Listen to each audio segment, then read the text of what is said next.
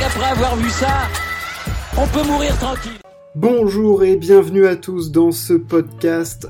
On parle Formule 1, on va faire le bilan de la mi-saison. Il s'est passé beaucoup de choses et on va tout de suite rentrer dans le vif du sujet. C'est parti. Donc ça y est, c'est la trêve, on a fait la moitié du chemin dans ce championnat du monde 2021 marqué au fer rouge par le duel acharné entre Lewis Hamilton et Max Verstappen, euh, duel qui n'en finit plus de gagner en intensité et dont le dénouement est plus que jamais euh, indécis, j'ai envie de dire, après le changement de momentum euh, lié aux deux dernières courses. On va revenir évidemment sur ce qui s'est passé, analyser le rapport de force entre les deux prétendants au titre de champion du monde, et puis on va faire un petit tour des bons élèves et des cancres, et puis des moments forts et phares de cette saison.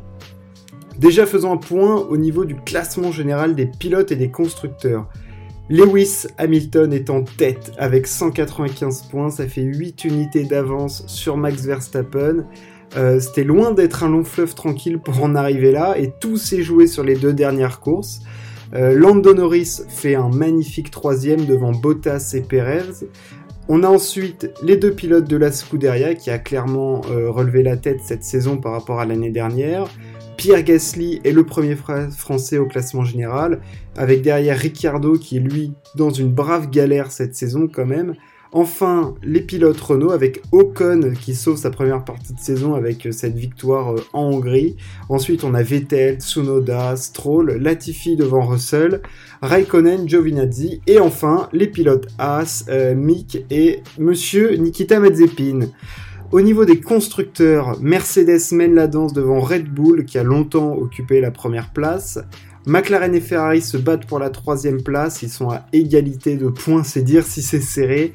Alpine et AlphaTauri se battent pour la cinquième et un degré moindre, Aston Martin. On va commencer le débrief de cette première partie de saison en Formule 1 avec bah, le duel pour le titre. Hein. C'est ce qui nous intéresse le plus. On a très vite compris que cette saison, Red Bull allait pouvoir concurrencer Mercedes pour la première fois peut-être avec Ferrari en 2018. Euh, on a un vrai concurrent pour Mercedes dans cette ère hybride. Euh, le changement de réglementation a été très bien géré par la firme autrichienne. Verstappen et Hamilton sont les clairs leaders des deux écuries et surpassent complètement leurs coéquipiers. Euh, voilà, il y a eu quelques affrontements entre Vettel et Hamilton, mais l'Allemand a trop souvent craqué, il était à la limite de l'exploitation de sa monoplace, là où Verstappen a entre ses mains une voiture qui lui convient parfaitement et qui est euh, au moins légale, si ce n'est euh, supérieure à la voiture de, Lewis Hamilton. donc comment ça s'est passé tout ça, ce duel? Parce qu'il y a eu plusieurs phases dans ce duel, ça a été compliqué, ça a été, il y a eu des changements de pouvoir. Après quatre courses, c'était l'anglais qui totalisait trois victoires dans des registres différents. Il y a eu de la domination, il y a eu un combat énorme à Bahreïn, il y a eu une domination complète au Portugal, ou ailleurs il y a eu des stratégies hyper spectaculaires comme en Espagne. Mais après quatre courses, ah là, il dominait et on se disait que le scénario habituel que l'on vit depuis 8 ans bah, va encore se répéter, que ça allait encore être Hamilton devant tout le monde, facile, c'est-à-dire qu'on a quand même un mec qui essaye de le challenger un peu, euh, voire même beaucoup, mais bah, il est toujours là dans les moments les plus clutch parce que même si Verstappen passait du temps en tête de course et passait plus de temps en tant que leader de la course, et ben à la fin c'est toujours Hamilton qui, venait euh, prendre le drapeau à damier, euh, le drapeau à damier en premier. Et puis, et puis il y a eu un énorme shift à partir du Grand Prix de Monaco où Charles Leclerc était censé avoir la pole position et potentiellement gagner la course. Il a, Max Verstappen profite du fait que bah, le Monégasque ne prend même pas le départ de cette course pour la gagner. Et alors là, euh, c'est domination. 5 victoires de suite pour Red Bull, donc 4 pour Max Verstappen, avec une pour Perez au Grand Prix d'Azerbaïdjan, qui a été le Grand Prix le plus fou de ce début, euh, de, championnat. Euh, Verstappen domine complètement. Mercedes et Lewis sont dans les choux complets. Il n'y a pas de réponse. Verstappen a plus de 30 points d'avance. voilà, on se dit que là, waouh, on a clairement un mec qui va ou qui peut peut-être battre euh, Lewis Hamilton euh, à la régulière, euh, bah, parce que tout simplement il est plus fort, là il est juste plus fort que Lewis. Dans les courses il fait pas de faute. En qualif, il est super rapide. franchement, il y a rien à dire, quoi. Je veux dire, et puis, en plus, on finit sur deux démonstrations au Grand Prix de Styrie et au Grand Prix d'Autriche, où Verstappen bah, fait l'étalage de tout son talent, de toute sa maîtrise, de sa monoplace et de la course en Formule 1. Il est juste parfait et Lewis Hamilton est sans réponse. Il fait même des petites erreurs euh, sur Lando Norris. Enfin, voilà, il, fait, des fautes. On le voit à la limite en qualif, faire deux trois têtes à queue, euh, faire des gros blocages de roues. Voilà, on sent que Lewis n'est pas du tout en maîtrise et on se dit que peut-être il va se passer quelque chose. Malheureusement, ou enfin heureusement pour Lewis, il y a Silverstone et c'est là que tout change. Euh, peut-être une partie du championnat s'est peut-être jouée ici, euh, puisque après avoir remporté la course au sprint, Verstappen est mis hors course par Hamilton pendant la véritable course. Euh, voilà, il y a eu touchette à la moitié du circuit avant Vettel, enfin avant Magot, Beckett et, et Chapelle. Verstappen n'est pas là. Hamilton parvient à remporter cette course que l'on semblait longtemps promise à Charles Leclerc. Décidément, lui a pas de bol. Euh, clairement, on se dit que là, ça va être chaud pour euh, Verstappen de revenir après ça. Parce que c'est un coup très très dur. Il avait réussi à prendre le meilleur sur Lewis Hamilton. Alors il aurait peut-être pas gagné la course Verstappen, ça c'est sûr, mais il aurait pas perdu 25 points sur Lewis, ça c'est certain aussi. Il aurait au minimum perdu 7 ou 8 points en fonction de qui avait le meilleur tour en course, mais bon, là c'est très très dur. On peut aussi prend un choc monumental, il prend 51 G, enfin je veux dire il en prend plein dans la caboche. Euh, c'est hyper hardcore ce qui se passe. Et vient ce dernier Grand Prix, euh, qui lui aussi est complètement fou. Deuxième coup de massue en Hongrie, où Verstappen est percuté et se retrouve avec une voiture complètement quitte, incapable d'en extraire le potentiel de défendre ses chances. Euh, Hamilton finit troisième, puis deuxième suite au déclassement de Vettel. Euh, et il reprend la tête du championnat. Enfin, je veux dire, c'était complètement impensable il y a, il y a encore un mois. Euh, Hamilton est en tête du championnat, alors que c'est pas du tout lui qui a dominé le championnat du monde. Enfin, je veux dire, les deux dernières courses, il les domine même pas parce que euh, il est obligé de faire des remontées, de se battre, il est dans le peloton et tout. Enfin, je veux dire, c'est un combat, c'est même pas. Alors oui, il est plus rapide, mais de là à dire qu'il dominait la course, pas vraiment. C'était Leclerc qui a dominé la course euh, en, en Angleterre il se retrouve leader du championnat et on se dit putain c'est le retour de la chatte à encore une fois c'est pas possible putain. Même quand il y a un mec qui est plus fort que lui il arrive quand même à être premier. Alors bravo à lui d'avoir saisi cette opportunité là mais Jamais il doit se retrouver leader du championnat à ce moment-là. Jamais. Et puis c'est même pas sur le fait qu'il est euh, que Max Verstappen se soit planté ou quoi. Max Verstappen n'a pas pu combattre. C'est-à-dire que il, fait même pas la course à Silverstone et en Hongrie. Excusez-moi, mais enfin je veux dire, il lui manque tous les bargeboards. Il peut absolument rien faire. On le voit, il arrive même pas à dépasser Ricciardo qui plante des choux depuis le début de la saison. Euh, enfin franchement, c'est c'est hardcore ce qui se passe pour Verstappen. Euh, Hamilton était loin, il était tellement loin et le Bataf semblait tellement fort que c'était complètement inimaginable. Et là, il a réussi un réel tour de force, là où Verstappen a joué de malchance. Euh, Max n'est pas fautif, euh, loin de là. Enfin, je veux dire, depuis le début de la saison, il est calme, il est incisif quand il le faut, il domine le championnat. Et ce qui est terrible, c'est qu'il est même pas en tête, quoi. Enfin, Enfin, je veux dire, Hamilton ne démérite certainement pas, mais sans les coups du sort, il serait loin de Verstappen. Et en tout cas, Verstappen, je pense, aurait encore une victoire d'avance euh, sur, euh, sur Lewis. Il n'aurait pas 8 euh, points de retard. Enfin, je veux dire, c'est complètement fou ce qu'on a vécu. voilà, donc là, ce qui va être intéressant, ça va être de voir dans quel état psychologique et de détermination Max Verstappen va arriver, parce que clairement, la suite du championnat va en dépendre.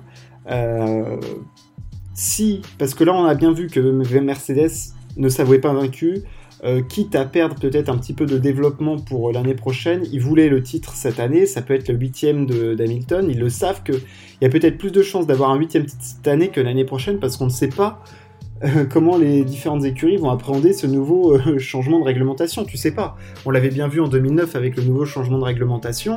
bah, c'est Brown qui s'en est sorti, on ne sait pas d'où.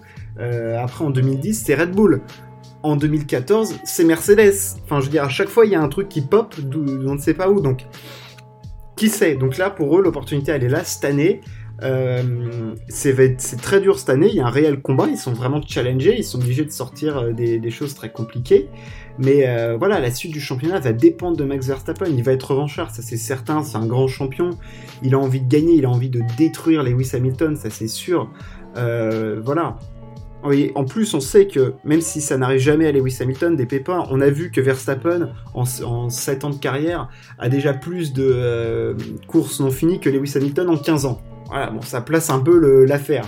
Euh, je crois qu'en 15 ans de carrière, Hamilton, je crois qu'il a fini, il a pas fini seulement 24 courses. Enfin, je veux dire, c'est un truc complètement hallucinant. Le mec, le mec n'avait jamais un truc qui pète. Enfin, je veux dire, c'est complètement fou. mais bon, on sait en 2016, par exemple, son moteur a pété en Malaisie, il a probablement perdu le titre là-dessus. Donc voilà, on souhaite un duel à la régulière, clairement. on a vu comment Là, sur les dernières courses, on n'a pas eu de, combat régulier, mais il y en a eu depuis le début, et puis il y a eu des beaux combats. On, on a vu en Émilie-Romagne, on a vu à Bahreïn, on a vu au Grand Prix de France, on a vu en Espagne. Ils se sont dépassés pour la gagne, et le championnat est encore long, et il est loin de nous avoir livré tous ses secrets.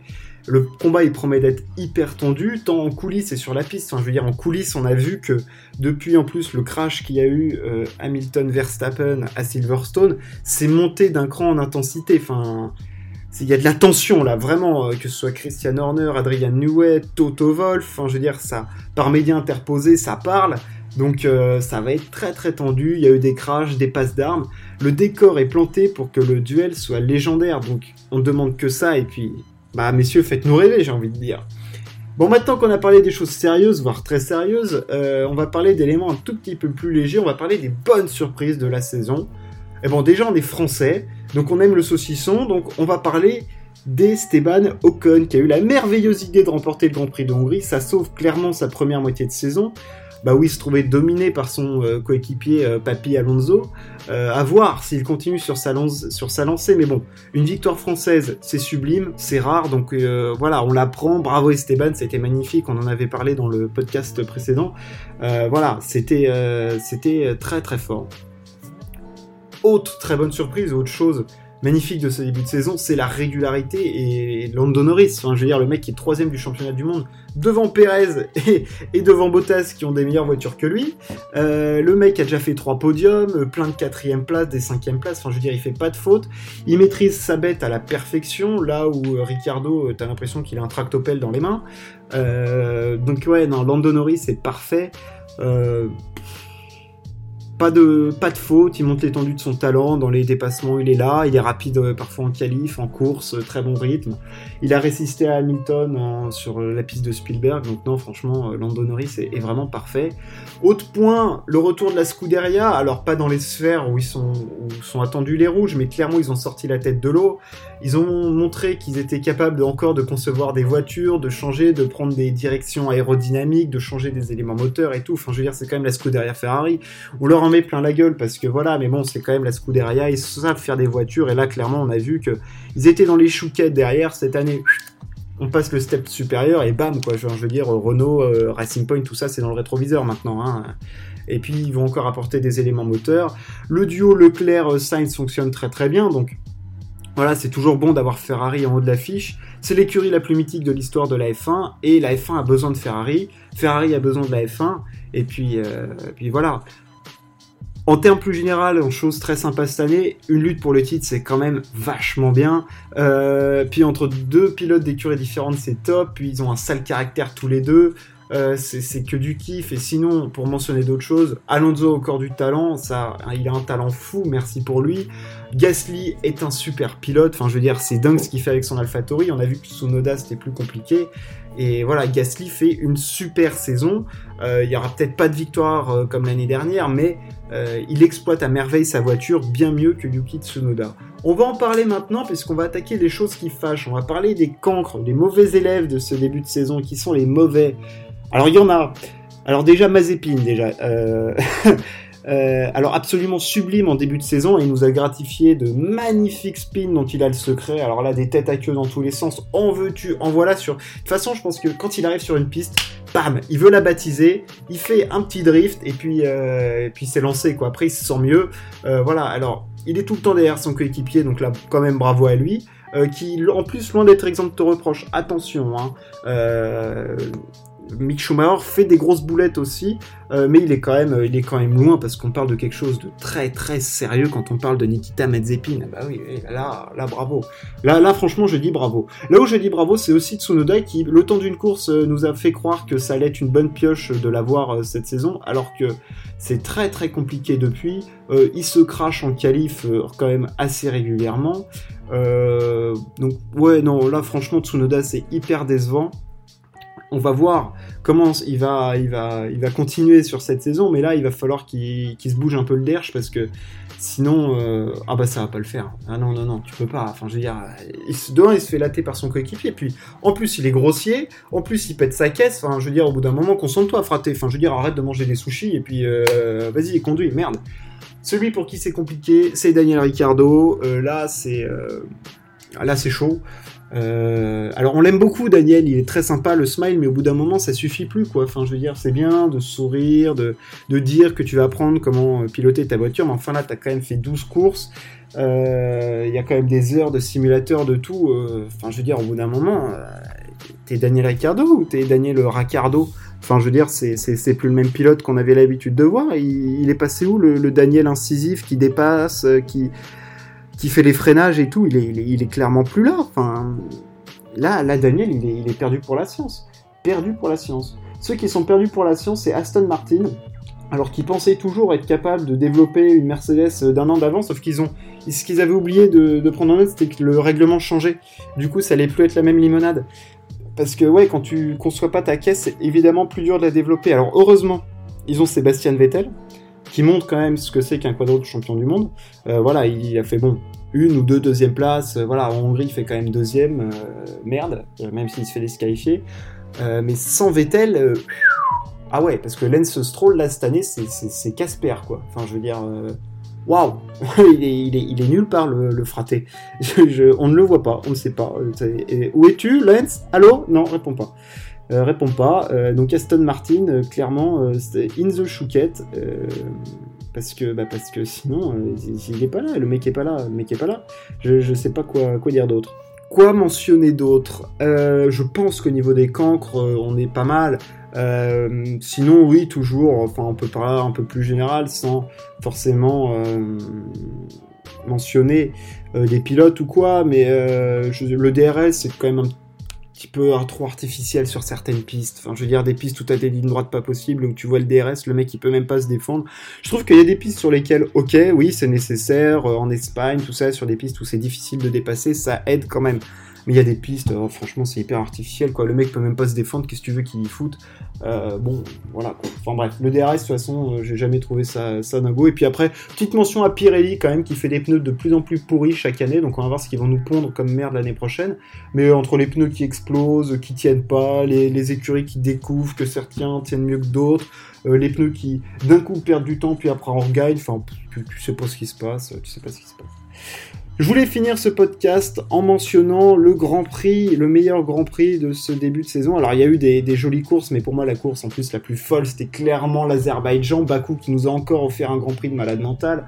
Euh, avec Verstappen, enfin merci Pirelli, voilà les pneus qui explosent, ça a pété dans tous les sens, euh, Verstappen qui était en tête, qui a pas de bol en plus, euh, bon, qui dans son malheur, Hamilton euh, a décidé de faire n'importe quoi euh, à un freinage et d'exploser ses pneus et de repartir dernier, de pas marquer de points. Perez qui gagne. Enfin, c'était n'importe quoi cette course. c'était clairement la plus belle course de cette saison parce qu'il y a eu du spectacle, mais la Hongrie n'est pas, n'est pas en reste. Hein. Bon, on remarque que souvent les plus belles courses de la saison, c'est quand il n'y a pas des, grosses dominations, parce que sinon on s'emmerde. Euh, puis, petit du. Voilà, hein, contrairement par exemple à Monaco, où on se fait quand même royalement chier, où c'est une très très jolie procession, c'est très très très très joli défilé de voitures. Euh, non, franchement, Bakou et la Hongrie, c'était deux courses sublimissimes. On a eu. Euh, des rebondissements, on a eu des crashs, il y a des dépassements, il y a eu des vainqueurs insolites. Enfin, voilà, c'est ça qu'on aime, c'est ça qu'on veut voir. Enfin, voilà, même, même Silverstone en soi était une super course.